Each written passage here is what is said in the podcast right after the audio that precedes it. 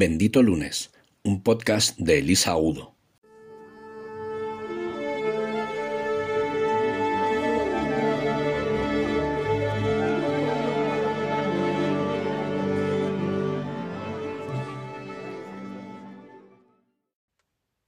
Hola benditos. Hoy es Yellow Monday, el lunes amarillo, que es un concepto de estos que algún marketingiano se inventó para describir lo que se supone que es el día más alegre del año. Supongo que por eso han usado el color amarillo, porque, bueno, por varias razones, porque empieza a haber mucha luz, porque hay calor, los días son más largos, porque es la víspera de la primavera, en fin, una serie de, de, cálculos y de algoritmos que alguien hizo. Y es un poco en contraposición al Blue Monday, que es un juego de palabras entre el color azul y el, y el blues, ¿no? De, de, la melancolía, que dicen que es el lunes más triste del año, que se celebra el 20 de enero, y que es el día que se lanzó Bendito Lunes, precisamente con ese, con ese juego, ¿no?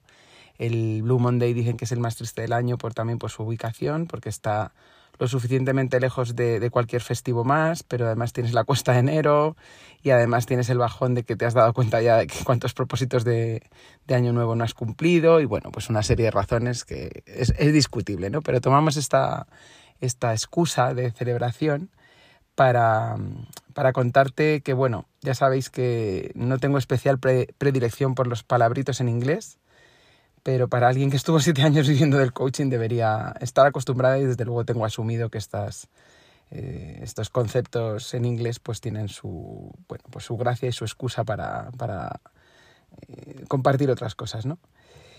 Y, y resulta que ahora lo que estoy haciendo principalmente, que son constelaciones, también viene de una traducción un poco rara del alemán, que es donde se inventó esta herramienta, o uno de los padres de la herramienta del alemán, y que realmente en origen se llamaba configuraciones, no constelaciones. Y es algo que confunde porque no tiene nada que ver con la astrología, ¿no? que es lo que pudiera parecer a, primera, a primera vista, con la astrología ni por supuesto con la astronomía. Y os cuento esto porque el sábado estábamos cenando con, con Manuel y Sara, y bueno, una, en una de las conversaciones eh, él es abogado y ella trabaja en un bufete también, y eh, me preguntaron en un momento dado si yo también hacía mediación. Entonces, eh, yo media, mediadora no soy, pero quise explicarles que hacía algo eh, que tenía algo que ver ¿no? con la reconciliación de, de, sistemas humanos. Pero bueno, la explicación prometía ser larga y había mucha gente, así que no era el, momento ni el lugar. Pero aquí va, dedicado a un tipo que es fantástico y que además de ser un super follower, es toda una caja de sorpresas. Así que para él y para todos aquellos que alguna vez me habéis preguntado en qué consiste esto tan, tan raro, al parecer, que hago, pues, pues va por vosotros. Las constelaciones familiares, eh, bueno, se llaman en origen así, aunque, aunque pueden ser de otro tipo, ¿no? Las que yo hago son o familiares o, empresariales o de negocio o también sociales, ¿no? Al final son una técnica terapéutica mmm, pero no del tipo, es una terapia de grupo, pero no del tipo de una, unas personas sentadas en círculo como vemos en las películas eh, de veteranos de guerra, ¿no? Eh, contando sus malas experiencias y pudiendo, hacer terapia con otros compañeros que han vivido lo mismo, sino se parece más a un teatro improvisado. Si tú asistes a un taller de constelaciones, que es lo que suelo, a lo que suelo invitar a la gente cuando me pregunta, ¿no? que es la mejor manera de, de entenderlo, de vivirlo, lo que vas a ver es un círculo de personas normalmente sentadas o de pie, eh, y en el centro unas personas, otras personas del grupo representando, representando un asunto, ¿no? Un asunto familiar o de negocio o social. Y mm, esta técnica, para lo que sirve principalmente, es para encontrar el equilibrio en un sistema humano. Eso sería la, definición más corta de la que soy capaz. Y el ejemplo con el que suelo explicarlo para que se entienda mejor, eh, esto de los sistemas, es el cuerpo. El cuerpo es el primer sistema al que todos, eh, con el que todos estamos familiarizados, porque todos pertenecemos a varios sistemas eh, simultáneamente. ¿no? Uno es la familia, el sistema de origen. Además de la familia, solemos pertenecer a algún sistema empresarial, si, trabajamos. Y además pertenecemos a un sistema social, que es la sociedad en la que vivimos, y además a un sistema país, en el país en el que estamos. ¿no? Por eso cuando hay mezclas de sistemas, la cosa se va complicando. Por ejemplo, si tú eres eh, un hijo adoptivo o si tienes un hijo adoptivo, eh, se están mezclando varias cosas. Es un ejemplo que pongo siempre porque es muy gráfico. Eh, no, no voy a entrar a valorar nada, que habría mucho que, hablar sobre el tema, pero para que se entienda lo de los sistemas. En una persona que ha sido adoptada están actuando a la vez cuatro sistemas. Bueno, normalmente dos, que es la, la familia de origen, que aunque haya, se haya producido un abandono, mm, pues es un sistema de origen, la familia de acogida, que es otro sistema distinto, son dos familias. Si además, como en la mayor parte de los casos, estamos hablando de un niño adoptado de otro país, se juntarían además el país de origen y el país de recepción, con lo cual estamos operando con cuatro sistemas a la vez. Eso complica eh, la adaptación de alguien que ya per se imaginamos que tiene un, conflicto además eh, emocional, ¿no? Por el abandono y por el dolor que ha podido sufrir y por, por la vida que ha tenido. Este es un buen ejemplo. Cuando yo hablo de, de, sistemas, el otro ejemplo que os decía que se ve muy claro es el cuerpo humano. El cuerpo humano es un sistema completísimo, que tenemos una máquina de matar perfecta, aunque no nos enteramos muchas veces, y el sistema humano está compuesto de sus subsistemas, sin más, ¿no? Tenemos el digestivo, el reproductor, el respiratorio, todo lo que ya conocemos. ¿Y de qué se trata con, este, con esta herramienta? Pues de encontrar el equilibrio. El equilibrio que, por ejemplo, el cuerpo encuentra naturalmente. Mm, si tú te tuerces un tobillo, vamos a poner por caso, imagínate que te tuerces el tobillo derecho y te haces un pequeño esguince o una torcedura. Pues tú vas a empezar a andar con más o menos dificultad y tu cuerpo, para compensar el dolor de apoyar ese pie derecho, va a empezar a coger una postura pues un poco pues la que cada uno adopte, ¿no? Un poco encorvado, un poco para no apoyar y bueno, vas a, vas a torcer un poco tus pasos y, la postura de la columna. Si no te lo tratas a tiempo y si no haces algo para que ese tobillo se cure, lo más posible es que en un tiempo te duela otra parte del cuerpo. Por ejemplo, yo que sé, el hombro izquierdo. Y a lo mejor ni te das cuenta Mm, de la relación que tienen. Porque tú dices, me está doliendo últimamente el hombro izquierdo y no sé, no he hecho ningún esfuerzo con el hombro.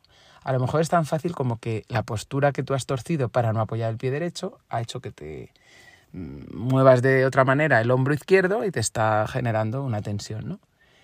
Ese equilibrio que tu cuerpo de manera natural ha encontrado no quiere decir que esté sano. Tú tienes una lesión en el, en el tobillo derecho y a lo mejor se te puede crear otra en el hombro izquierdo pero tu cuerpo ha encontrado una manera sabia, aunque no sea perfecta, de compensar el dolor y de intentar no apoyar para que no duela y de encontrar una postura lo más adecuada posible dentro de las eh, lesiones. ¿no? Pues esto ocurre continuamente en los sistemas a los que pertenecemos. Porque cuando tú vives en una familia y hay una discusión en esa familia, sea de quien sea, y por la razón que sea, ese miembro del sistema familiar que ha generado el conflicto X, a lo mejor no tiene mucho que ver contigo o a lo mejor no ha sido tú, pero esa pelea seguramente afecta de una manera u otra al resto de miembros del sistema, ¿verdad?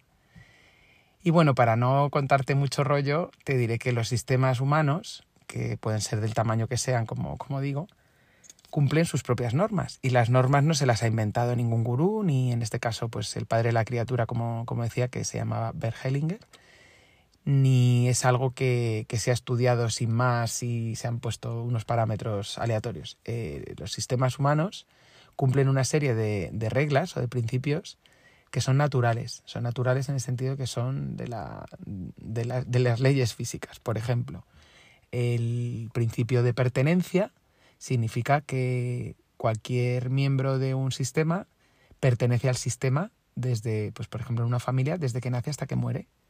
En el caso de una empresa es desde que tiene una relación laboral hasta que deja de tenerla. Eso se ve muy claro, ¿no? Un principio de pertenencia. ¿Y qué pasa cuando no se cumple ese principio de pertenencia? Pues que hay discordancia o hay malestar. Por ejemplo, una exclusión. Los sistemas por defecto no admiten exclusiones porque por leyes de la física si has nacido ahí, perteneces ahí. ¿Qué pasa si te dejas de hablar con el tío Antonio? Pues que el tío Antonio sigue siendo de tu familia, te caiga como te caiga y haya hecho lo que haya hecho. Se le puede dar la espalda, se le puede generar un vacío o se puede arreglar el conflicto o no arreglar, pero esa persona sigue siendo de tu sistema. Y para este tipo de cosas es para lo que sirven las constelaciones, ¿no? Puede ser para sanar un conflicto familiar, para sanar una exclusión o puede ser para cosas mucho más variopintas puede ser para tratar un patrón que se repite, pues no sé, un patrón de ruina o un patrón de enfermedad, o puede ser para aliviar eh, pues, eh, problemas de comunicación en una empresa o de liderazgo, o puede ser para tratar cosas que pasan en una sociedad. Por ejemplo, hemos hecho recientemente una constelación sobre el bendito virus, o hicimos una sobre los partidos políticos. Bueno, se pueden constelar prácticamente cualquier cosa en la que estén implicados los humanos, ¿no? Y para eso, por eso me gusta tanto, porque tiene mucha, mucha amplitud este, esta disciplina, ¿no? O esta, esta herramienta. Y cuando me preguntan en qué consiste, suelo dar esta explicación del, del, teatro improvisado, porque es la forma más gráfica en la que se puede entender, y de hecho por eso suelo invitar a que participes en un taller y directamente lo veas con tus propios ojos y lo sientas. Y es la manera que tengo de, que tu hemisferio izquierdo, que es el que está preguntando eh, con curiosidad, ¿no? Eh, se calme un poco. Sabes que el hemisferio izquierdo es esta parte racional de tu cerebro y resulta que esta técnica es totalmente de hemisferio derecho, por no decir que ni siquiera es del cerebro, ¿no? Porque es bastante atípica y es, bueno, pues es muy creativa y no tiene más que ver con las emociones y con la, con la percepción incluso del cuerpo, ¿no? De modo que cuando se habla de, de bueno, pues de qué es lo que actúa aquí, ¿no? Qué, qué, es lo que está operando. Si yo te dijera que tiene mucho que ver con la energía familiar, seguramente te se pondría en alerta tu hemisferio izquierdo, ¿no? Porque, bueno, pues tenemos un poco de rechazo en Occidente a usar la palabra energía, porque, claro, suena una cosa esotérica y mágica y poco menos que mmm, de brujería, ¿no? Pero, claro, si yo en vez de energía te hablo de campo electromagnético, pues te podrías dar una explicación que no voy a darte porque no soy científica sobre que todos somos energía desde ese punto de vista, ¿no? Y el que no lo entendamos no quiere decir que no esté funcionando. Yo puedo no saber nada de electricidad, pero yo sé que le doy al botón de la luz y se enciende la luz. El cómo llega la electricidad a ese mecanismo y a ese sistema de, eléctrico, pues realmente no tiene mayor importancia. ¿no? Yo siempre digo que cuando me meto en estos saraos de estudiar cosas un poco extrañas, yo siempre digo que el hecho de que no lo entienda solo habla de mi ignorancia. ¿no? Eh, yo me ciño un poco más a, como buena persona racional que me considero, aunque sea muy intensa y muy emocional, me considero bastante cabal y bastante sensata. Eh, siempre digo que lo más científico que hay es lo empírico, ¿no? Y simplemente yo me fío de lo que he vivido en primera persona, ¿no? Desde ahí, y por supuesto sin intentar convencer a nadie de nada, pues desde ahí yo creo o no creo en las cosas, ¿no? En función de los resultados que he experimentado por mí misma. Y la prueba de esto es que, bueno, de todas las herramientas que, que manejaba me he ido con el tiempo ciñendo más a esta o centrándome más en esta porque me parece la más potente, ¿no? A mí lo que me gustaría es que los científicos, eh, los que se dedican a, estudiar todos los fenómenos epistemiológicos, ¿no? Eh, pudieran mm, explicar esto mejor o que se dieran prisa, ¿no? Y que me pudieran dar un poco de, de pistas de cómo, de cómo contarlo mejor. Porque claro, cuando hablamos de campo morfogenético, que es de lo que se suele hablar en, estos, eh, en, este, en esta técnica, eh, los científicos están buscando en la física cuántica las explicaciones de todo esto. Entonces es tan complejo que no me voy a poner a hablar de supercuerdas, como comprenderás. Así que yo te voy a contar cómo, pues, pues eso que te estoy diciendo, ¿no? Para qué sirve y cómo, cómo opera y cosas muy básicas para que entiendas eh, de qué va. Básicamente se hace, mm, se suelen hacer talleres en grupo, ¿vale? Las constelaciones siempre se requiere un grupo de personas. El grupo de personas no tiene por qué ser el grupo humano que está en conflicto. O sea, si tú tienes un problema con tu familia, no tienes que hacer la constelación con tu familia presente. Es otra de las bondades ¿no? de esto, que puedes venir con otra gente o puedes no venir con nadie porque el grupo lo monta el facilitador. ¿no? Entonces puedes constelar a tu familia con personas totalmente desconocidas que no conoces de nada porque lo que van a hacer es representar roles que se les van a, dar en ese, en ese taller, ¿no? O si estás trabajando un tema empresarial, pues si tienes un problema con tu director comercial, no tiene que venir el director comercial. Vienes tú en representación de ese sistema, de ese negocio, de esa compañía, y va a haber representante de ese director comercial o del producto, de la estrategia o de lo que se esté trabajando. Hay otra posibilidad que es sin, sin grupo, que es con, con, figuras o con papeles. Bueno, es una, una versión no quisiera decir menor, pero bueno, es como la hermana pequeña de las constelaciones, ¿no? Es un coaching sistémico que sirve también para, para aportar eh, una... Bueno, arroja bastante luz sobre el asunto que se esté tratando, aunque claro, tiene menos fuerza, porque al final esto estás trabajando con, con unos, unos, representantes inanimados, ¿no? Con unas figuritas que pueden ser unos clics o pueden ser hojas, pueden ser, bueno, pues distintos elementos que se utilizan en el, en el suelo o en el espacio o en donde se esté trabajando, pero claro, no tiene la fuerza de una persona que te está mirando a los ojos o que te está diciendo una frase sanadora o que está representando un papel, ¿no? Por eso a mí me gusta sobre todo hacerla con, con grupos, estos talleres, y bueno, pues la dificultad mayor suele ser encontrar este grupo, ¿no? En el caso que me, que me ocupa cuando es una empresa, pues no siempre la dirección está preparada para, para poder hacer esto tan intenso y en otros casos lo que, lo que digamos que obstaculiza es que el grupo humano se conozca. Por ejemplo, he querido, cuando he querido hacer cosas en, en la Sierra Norte, donde, en la Sierra Norte de Madrid, donde, donde vivo a tiempo parcial, eh, pues a veces el hándicap es, no, es que claro, es que es alguien de mi pueblo y se va a enterar de mis cosas. Al final yo siempre lo que digo es que todos los humanos necesitamos, todas las personas tenemos las mismas necesidades, aunque sean pintadas de distintos colores, ¿no? pero bueno, es comprensible. Lo que se puede hacer para trabajar en esos casos es, tanto si es algo muy confidencial que, bueno, pues, eh, pues porque te conocen de tu barrio o porque es de la empresa, o en muchos casos porque he podido constelar con personas que tenían cierta, eh, vamos a decir, eh, visibilidad, bueno, pues con personas conocidas, ¿no? Personas famosas, pues lo que se puede hacer es constelar en oculto la persona que está, el, el, cliente lo que puede hacer es acudir al facilitador, a mí en este caso, contarle su asunto y a la hora de representarlo pues se oculta el tema y se trabaja de una cierta manera para que el resto de asistentes no sepa exactamente eh, pues de qué va ¿no? el tema y darle un poco de privacidad. Bueno, lo que quiero decir es que hay muchas maneras de trabajar y, y todas ellas lo que dan es eh, una serie de beneficios que te explico para que entiendas para qué sirve esto. Lo que da es, eh, para empezar, te aleja del, de, tu, de tu asunto, ¿no? O sea, para que te hagas una idea, tú llegas a un taller de constelaciones y lo que vas a ver es un grupo de gente, te vas a sentar al lado del facilitador y el facilitador te va a pedir que cuentes tu asunto en un par de frases. Lo que más me gusta de esta técnica es que no se lía uno a hablar, porque normalmente nos enredamos un montón, que es lo que yo veía con el coaching, que es una gran herramienta, pero a veces se me ha quedado corto, ¿no? Porque, bueno, mm, esto te da primero más, eh, lo veo más completo, más integrador, porque no trata a la persona individualmente, como muchas terapias, que son necesarias en muchos casos. En este contexto, la persona lo que hace es eh, integrarse en su grupo. O sea, estás trabajando con el sistema entero, sea familiar o sea del tipo que sea. Entonces, no acaba el ejercicio hasta que todos los miembros están tranquilos y en paz, ¿no? No estás hablando solo de la persona. A veces el problema no lo tiene la persona que viene, ¿no? A veces la persona que viene es el valiente que se atreve a arreglarlo, pero el conflicto igual lo ha generado otro, ¿no? Entonces, por un lado se está viendo todo con perspectiva. Y lo que me gusta también, además de que no se habla, no se, prácticamente no se habla en estos talleres, más que una serie de frases muy pautadas, eh, es también que la persona a priori se sienta en una silla y observa como desde fuera, ¿no? Entonces todos sabemos que cuando tienes un problema del tipo que sea, lo tienes tan cerca que no lo ves, ¿no? Porque lo tienes encima de ti, de los ojos. Entonces lo bonito de esto es que esa persona llega, el facilitador le dice siéntate aquí, cuéntame, y a partir de ahí se empiezan a sacar representantes y se representa esa especie de obra eh, emocional eh, en el centro, ¿no?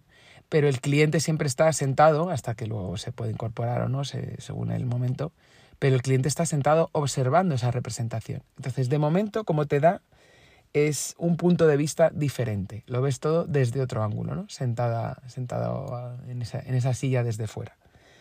Por otro lado, te da una posibilidad de profundizar en la mirada, porque hay temas que a veces has podido tratar desde un punto de vista más superficial y bueno, pues ahí se, se producen momentos muy intensos y desde, desde ángulos distintos puedes ver eh, pues la, intensidad de esas emociones ¿no? y profundizar la mirada, además de cambiar el ángulo. Y luego también se le... De las cosas que me gusta es que se pone luz en, en algunos rincones oscuros, ¿no? A veces hay secretos en las familias o en las empresas, o a veces hay cosas que no se cuentan, o todos tenemos sombras. Hay un montón de, de cosas que sin, sin, poner a la persona en descubierto ¿no? y sin, sin forzar su vulnerabilidad, sí que se pone un poco de luz en el sentido como de un acomodador, ¿no? Que va con una linterna, eh, pues enfocando en, los, en, ese sillón que está un poco más sin luz, que no tiene por qué ser malo, simplemente es que está sin luz. Esto es la, una de las ventajas, ¿no? Estas ventajas es como lo explicaba uno de mis, de mis maestros, yo me he formado con, con varios grandes consteladores y esta es la explicación que me parece más, más completa que la daba mi profesor Carlos Surroca, que, a quien honro desde aquí.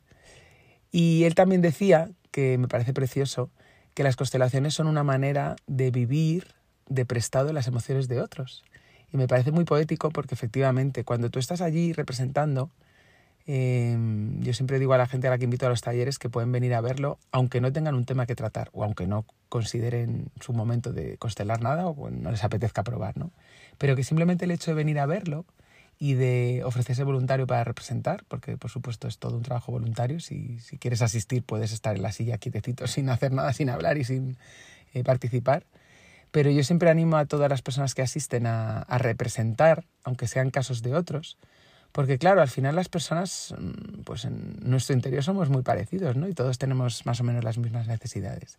Y si tú estás representando emociones de otro, pues seguramente te va a dar por resonancia empatía con algo que hayas vivido. A lo mejor estás representando a tu madre, que nunca has podido vivir a una madre a través de ti, porque pues o no eres madre o eres un padre, ¿no? O eres un de distinto género, o a lo mejor estás representando cómo es ser un jefe, o a lo mejor estás representando cómo se trabaja en una cooperativa y tú nunca has trabajado en una cooperativa. O estás haciendo de virus, o estás haciendo de político, o estás haciendo de, bueno, mil elementos que se pueden eh, representar, ¿no? Y me parece muy interesante porque estás probando cómo sienten otros y sin que afecte demasiado, solamente en el ratito de taller y que no te tienes que llevar esas sensaciones después, ¿no? Simplemente es una posibilidad de probar cómo sienten otras personas. Cuando ese taller acaba, tú vuelves a ser tú mismo y no, no te tienes por qué llevar más que el aprendizaje, ¿no? No necesariamente el dolor o la alegría o algo que hayas vivido en ese momento. De modo que yo siempre animo, y desde aquí os invito a, si alguna vez tenéis la oportunidad de probar, no tiene por qué ser conmigo, por supuesto, os animo a que si veis anunciado un taller de constelaciones, probéis, solamente por, bueno, pues por experimentar algo diferente, ¿no? Y por probar algo que quizá no sea muy racional y que no se pueda explicar, pero probadlo, probadlo y luego me contáis.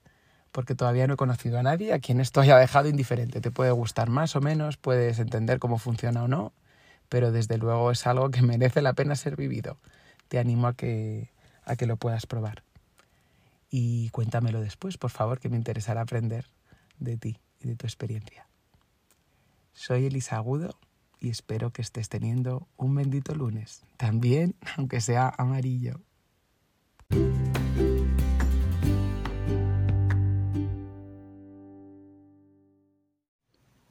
El fin de es sagrado. A partir de ahora, el lunes puede ser bendito. Puedes encontrarnos en las redes sociales como arroba benditolunes.com.